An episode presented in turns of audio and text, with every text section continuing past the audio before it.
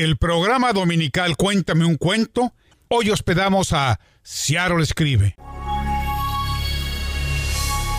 Hola, buenos días, bienvenidos al programa de Ciaro Escribe. Estamos aquí en la frecuencia de Radio Rey, el Rey 1360. Y eh, comenzamos hoy un programa este, de Ciaro Escribe en el que tenemos el gran honor de hacer la presentación de los ganadores del segundo certamen literario organizado por nuestro grupo Ciaro Escribe. Queremos agradecer antes que nada a la UNAM Ciaro por la oportunidad de utilizar estos micrófonos y sus instalaciones. Ha sido un gran apoyo el que hemos recibido por parte de la UNAM y les estamos pues muy, muy agradecidos. Hola José Luis, buenos días. Yo soy Adriana Batail y les damos la bienvenida a nuestros invitados. Efectivamente, el programa de hoy es muy especial porque vamos a presentarles a algunos de los ganadores del segundo certamen literario que se llevó a cabo hace un par de meses y queremos compartir eh, las experiencias que ellos tuvieron en esta participación. Nuestro primer invitado es Jorge Chávez Martínez. Jorge es originario de la Ciudad de México y si pudiera leería todo el día. De niño, su papá le pudo haber negado algún juguete, pero libros, todos los que quisiera. Cuéntanos, Jorge, un poquito eh, cómo te sientes eh, eh, como migrante de la Ciudad de México. ¿Qué significa para ti el juego de la lotería? Bueno, antes que nada, este, muchas gracias y, buenos días por la, gracias por la, oportunidad de invitarme aquí a participar con ustedes. Mira, más que nada cuando este, la lotería me regresó más bien a mi niñez. Eh, obviamente, pues sí, este, eh, pienso en México, pero cuando vi que el certamen era cerca de la lotería, más bien me acordé de cuando pues, la vida era un poco más fácil, cuando había menos electrónicos y nos divertíamos con algo tan sencillo como es la, la, lotería. Entonces sí me regresa a México, pero más bien me regresa a, cuando era chico, cuando era niño y podíamos jugar esto en fiestas infantiles o con, en casa de los abuelos. Eso para mí significa la, lotería.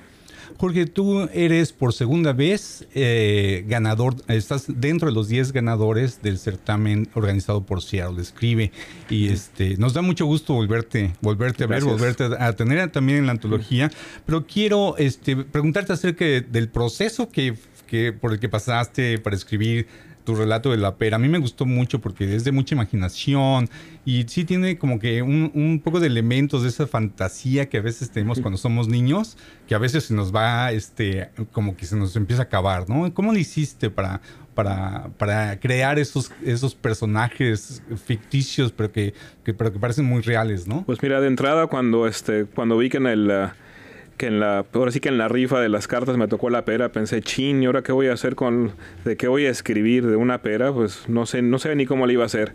Estuve rebotando algunas ideas con, este, con amigos, eh, se me ocurrieron algunas cosas, pero realmente eh, la, idea empezó a cristalizarse cuando me acordé, recuerdo otra vez la infancia, la casa de mis papás, y recuerdo que entre el antecomedor y la cocina este, había un frutero. Y en, la, en el frutero, bueno, pues había plátanos, manzanas y efectivamente había, había peras. Entonces me pregunté a mí, a mí mismo, oye, bueno, ¿qué pensaría o qué? Si la pera pudiera hablar, ¿qué diría? Este, ¿Qué diría acerca de lo que ve en la cocina, lo que ve en el entrecomedor, lo que ve este, en el diálogo de, pues, de la familia que tenemos todos los días? Y realmente eso me llevó a pensar, bueno, este, la pera, ¿qué, ¿qué fue todo lo que le sucedió a ella para llegar al frutero de mi casa? Y ahí realmente, ya una vez que tuve cristalizada la idea, fue relativamente fácil eh, el elaborar la idea. Lo que me costó un poco más de trabajo es de que no quería que la historia fuera Jorge Chávez hablando, sino que fuera la pera hablando. Entonces, durante el proceso de, este, de, de, autoedición, tuve que cambiar muchas palabras, el tratar de, no, este es Jorge hablando, tiene que hablar Anju, que es el nombre de la, de la pera. Que es, francés, es francés. Y además es, francés, y además es francés, entonces le tiene que dar un nombre a la pera. Bueno, pues, ¿qué, tipos de peras hay? Pues Anjou.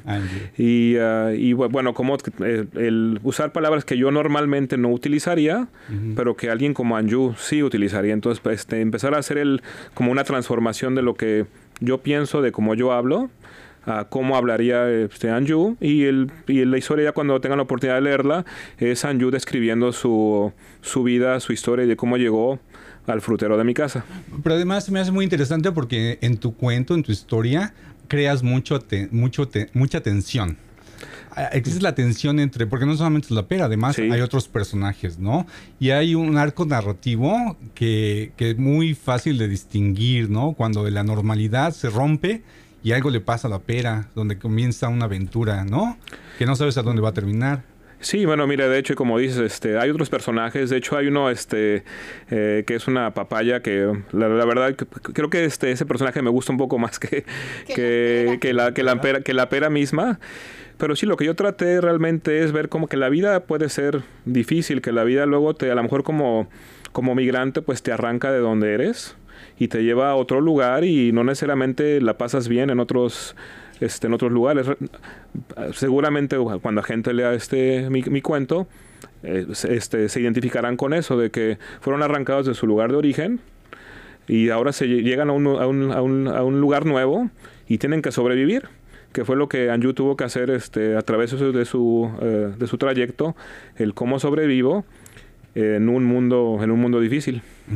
Bueno, por supuesto no vamos a dar a conocer el final para que las personas que quieran saber qué le pasa a la pera en tu cuento, en tu narrativa, tengan la oportunidad de leerlo cuando ya tengan en sus manos la antología que estamos produciendo en Seattle Escribe. Así es, y para esto solamente les quiero recordar que los esperamos el 10 de noviembre en la Biblioteca Central de Seattle. Ahí va a estar eh, pues todo el grupo que participó, todos los escritores que, participaron en enviar sus textos y ahí vamos a conocer eh, pues a los ganadores y quién se lleva ese primer lugar tan, tan, este, tan esperado por todos.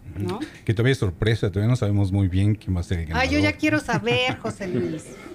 muy bien. Oye, Jorge, muchísimas gracias por haber estado con nosotros aquí en la presentación de los ganadores. Como mencionaba Adriana hace unos momentos, han sido 10 las personas que han ganado este el certamen literario, pero ah, tenemos cuatro como invitados aquí, pero tú eres uno de ellos. Muchísimas gracias, Jorge. Muchas gracias por la oportunidad y nos vemos en noviembre.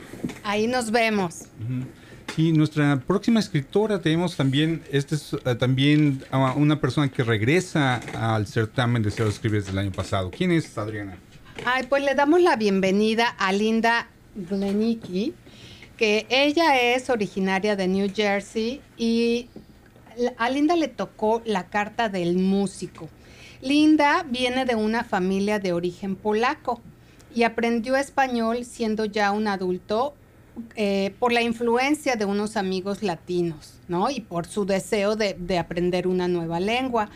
Y es muy interesante porque para ella la, escritura creativa eh, en estos certámenes deseado le escribe ha sido su primera experiencia, pero lo ha hecho muy bien. Eh, Linda es la segunda vez que está dentro de los 10 ganadores, entonces a mí me, me da mucha emoción tenerla aquí con nosotros porque repito, pues no es su lengua materna y sin embargo lo hace muy bien. Buenos días, Linda, bienvenida. Buenos días, Adriana. Muchas gracias por invitarme. Ah, para mí es un gusto estar ah, aquí con ustedes. Linda, platícanos un poquito para ti qué representa el haber ganado por segunda vez el certamen. Sabemos que el español es, ah, no sé si sea la tercera, pero al menos es la segunda lengua que hablas, ¿no?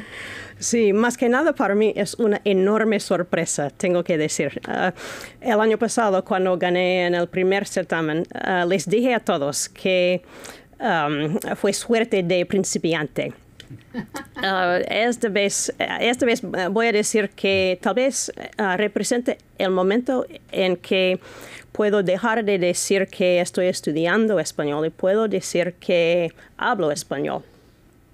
Por supuesto. Eh, el juego de la lotería eh, no forma parte de la cultura de Estados Unidos. ¿Cómo lograste inspirarte en esta ocasión que ese fue el tema central? Sí, claro, tuve que investigar un poco uh, el juego. Um, sabía, um, tenía una idea vaga sobre las cartas y el arte de las cartas, pero no sabía que hay rimas o coplas para cada carta. eso uh, no lo sabía. Y cuando me tocó uh, la carta del músico y cuando leí la copla, y especialmente la segunda línea, um, el músico ya no me quiere tocar. Um, cuando lo leí, el camino por delante se me reveló.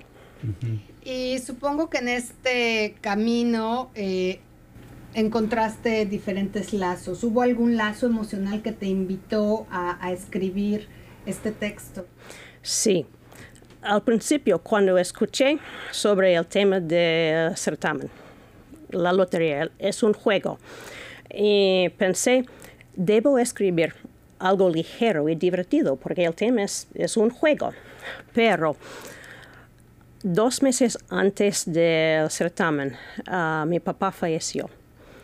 Y solo tres semanas antes del comienzo del certamen fue su funeral. Y yo estaba de, de luto y no podía pensar en, en, otro tema.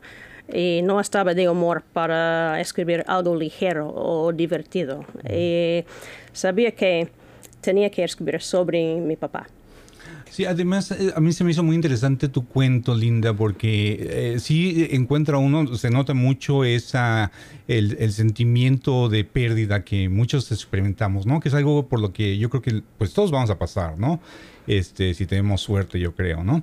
De que perder a alguien en, en, tan cercano como es un padre o como una madre, ¿no? Es, un, es una experiencia que la vivimos a veces muy solos, ¿no? Y es difícil a veces expresarla en, en, palabras, ponerla en un cuento y además compartirla también, ¿no? ¿Cómo fue ese, esa experiencia de, de, de, de, saber que es algo, una experiencia muy personal también, ¿no? Sí, es una buena pregunta. Como, como ya saben, uh, mi primera experiencia con la escritura creativa es los certámenes de, de Seattle Escribe. Y como soy, soy una persona muy callada, muy privada, no, no hablo de mis sentimientos todo el día con cualquier desconocido. Uh -huh. Pero lo que aprendí es que para mí la escritura creativa es, es un medio para expresar y liberar um, mis sentimientos más profundos. Y, y, yo creo que tiene mucho, mucho valor también uh, para los que cuando lo leemos también te, como que pasamos por ese por esa por esa experiencia de alguna manera no hay una forma de, en la que nos identificamos es un tema muy importante en la, en la literatura se ha escrito mucho ¿no? Porque siempre es buena esa pregunta de, de, de, lo que ocurre en ese momento, ¿no? Para, para, el que muere, pero también para los que nos quedamos. Y me parece muy interesante que compartas este sentimiento porque eh, en muchas ocasiones eh, escribimos para nosotros mismos, ¿no? Escribimos para nosotros mismos y ahí nos damos cuenta o vamos descubriendo que, que vamos desarrollando una habilidad. Y esa habilidad del escribir y esa... Um, llamémosle apertura a compartirlo con otras personas es maravilloso, ¿no? Y, y, el que tú lo hayas hecho invita también a muchos a que lo hagan. Eso, eso realmente lo, lo aplaudo porque no es sencillo.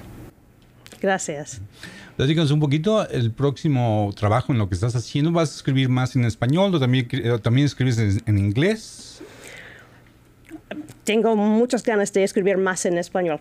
Muy bien, Linda, muchas gracias. Gracias por habernos acompañado y compartir con nosotros. De nada.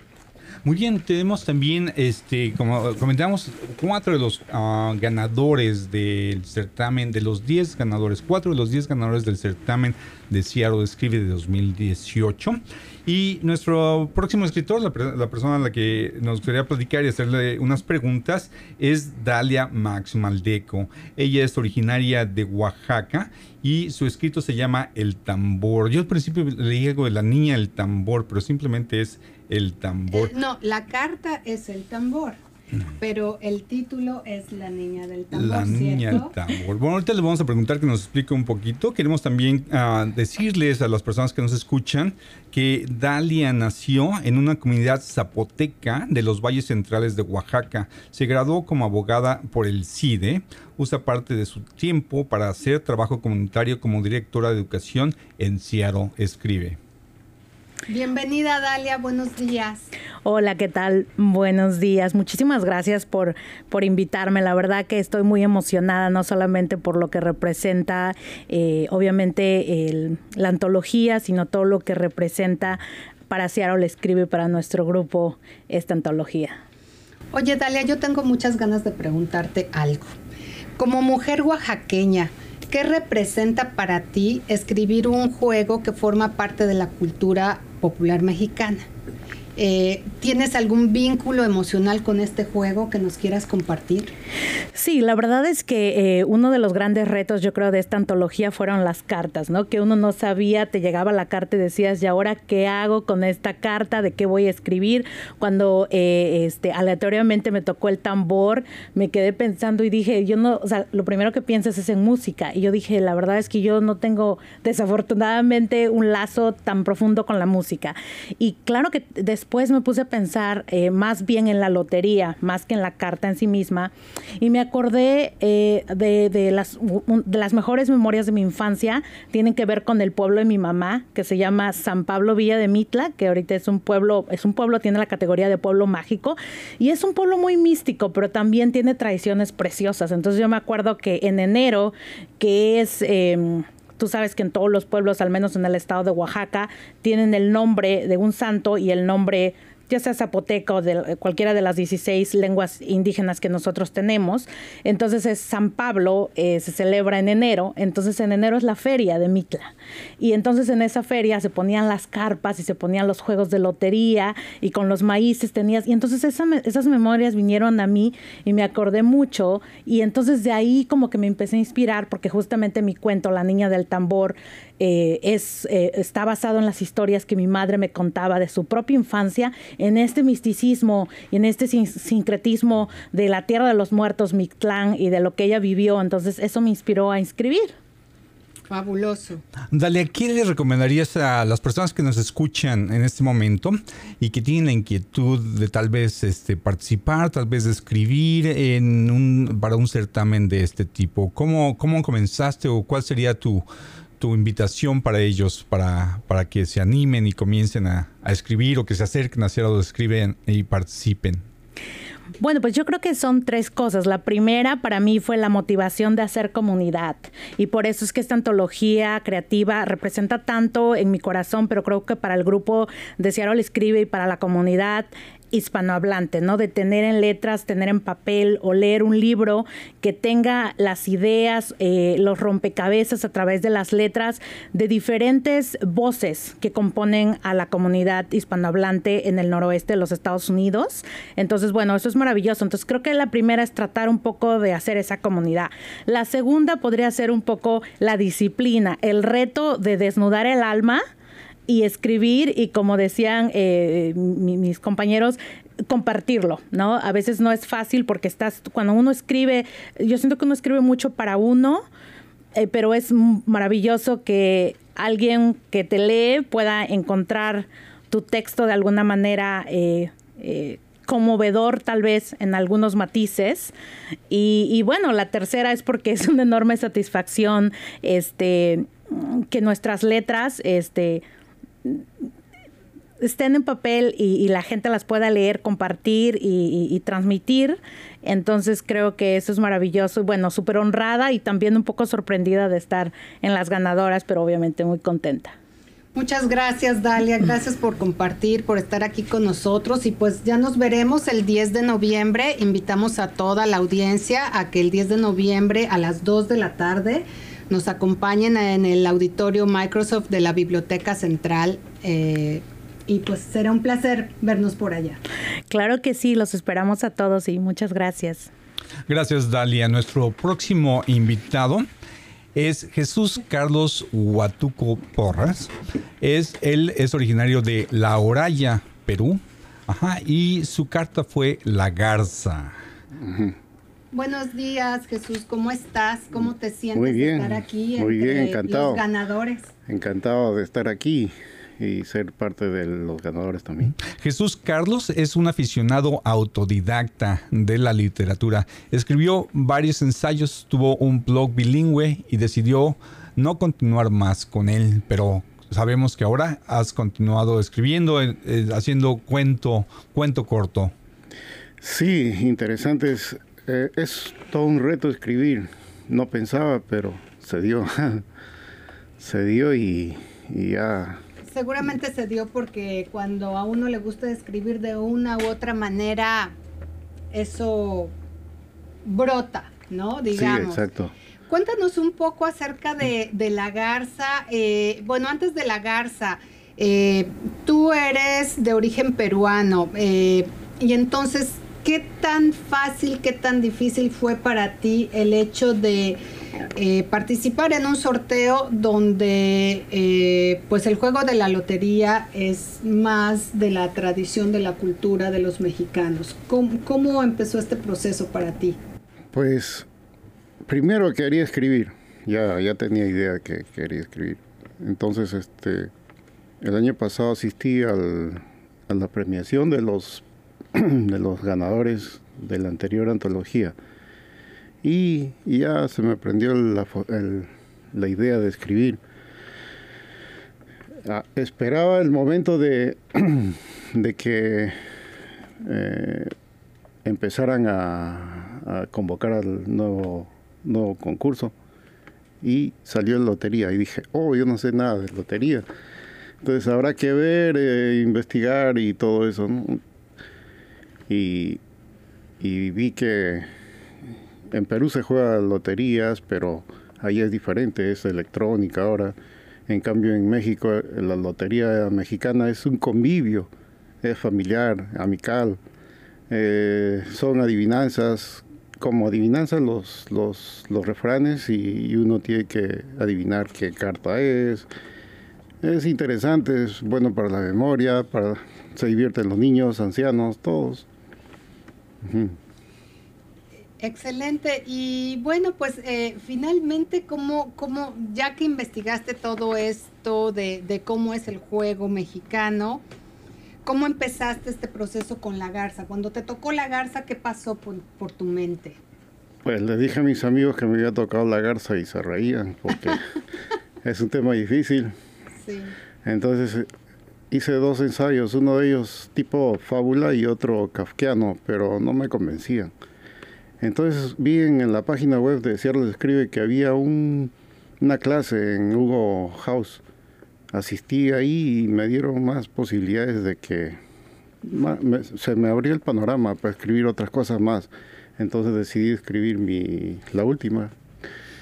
La última. Y creo que fue el último en poner la, la, el cuento porque ya era casi hora de cierre no te preocupes que ah. todos llegaron los textos a la hora del cierre. La, revisión yo creo que nunca se acaba, ¿eh? Yo creo que la revisión podemos seguir jugando, dándole cambios al escrito, pero yo te quiero, este, eh, te quiero felicitar por la, por la historia tan interesante que escribiste. Dices que la garza fue, eh, fue difícil, pero me gusta, me gustó mucho de tu cuento que pintas unos paisajes muy claros. Es una son muy coloridos. la ambientación que le das a tu cuento es muy colorido, ¿no? Es, interesante leerlo por los lugares por los que por los que pasa la historia, ¿no? Y también es una historia de migrantes, ¿no? Oh, es una historia migrante y este y, tiene muchos elementos ahí del paisaje y de, los, de las costumbres. Eso me gustó mucho de tu cuento.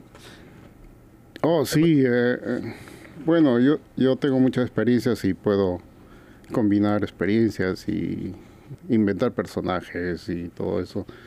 Y se dio el, el de la garza. Y ni yo mismo, al final, ni yo mismo supe cómo lo hice. Oye, no supiste cómo lo hiciste, pero cuando recibiste el mensaje de que habías estado en los 10 ganadores, ¿qué pasó por tu mente? Pues yo no lo creía. Sí, fue, fue un shock prácticamente para mí. No, yo no, yo simplemente escribí algo. Me llama mucho la atención lo que dijiste y, me alegra al mismo tiempo de saber que hayas estado en el primer certamen, ¿no? En, en, el, en la ceremonia de premiación y que eso te haya motivado a querer participar en esta segunda, ¿no? Eso me encanta, el que hayas asistido a alguno de nuestros talleres también. Entonces, eh, pues gracias, gracias por ayudarnos a, construir, a, difundir de alguna manera con, con tu historia, pues el español en este país.